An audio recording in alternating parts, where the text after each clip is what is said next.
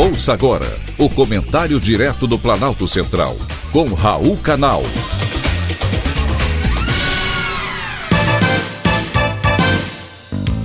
Queridos ouvintes e atentos escutantes, assunto de hoje: Nossa Senhora Aparecida.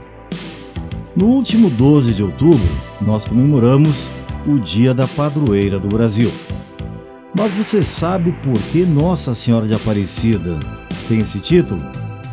Tudo começou em 1884, quando a princesa Isabel visitou o Santuário de Aparecida. Diante do fervor da devoção e do crescente número de pedidos, no dia 16 de julho de 1930, o Papa Pio XI declarou Nossa Senhora Aparecida como padroeira do Brasil. Nossa Senhora Aparecida é o nome que acabou sendo dado a uma imagem de Nossa Senhora da Conceição, feita de terracota, 36 centímetros de altura e 2,5 kg de peso, que teria sido encontrada em outubro de 1717 por três pescadores do rio Paraíba do Sul, no interior de São Paulo. Como ela apareceu do nada, ficou o nome Aparecida. Neste ano, o rio Paraíba do Sul não estava para peixe. Os pescadores tiveram a sorte mudada ao resgatarem a imagem de Nossa Senhora de dentro das águas. À aparição da santa é atribuído o reaparecimento dos peixes. Contam que a imagem estava inteira numa parte do rio bastante suja e de difícil acesso.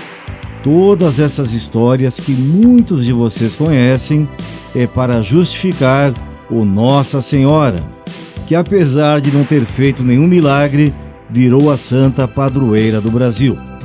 De sorte que a pequena capela, originalmente erguida em 1745 para abrigá-la, passou a atrair mais e mais romeiros, e o local aos poucos se transformou em uma cidade, a cidade de Aparecida.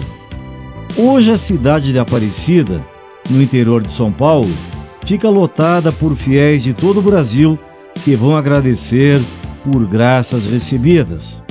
Mas é importante lembrar que a vida é uma peça de teatro real e o mundo um palco imenso. Quanto ao cenário, somos nós que o construímos, de conformidade com a nossa vontade, propósitos e atitudes diárias. Se nos mantivermos sempre alegres otimistas, dando e recebendo amor, certamente uma bela paisagem se desenhará, como parte do cenário da nossa existência. E nossa história se revelará gratificante e bela, sem a necessidade de encenações ou ajudas de qualquer santidade. A história é criada pelas pessoas. Cada um de vocês é protagonista dessa empreitada maravilhosa que é a vida. Não dependa dos outros. Encene a sua própria e eletrizante peça no palco da vida. Foi um privilégio ter conversado com você.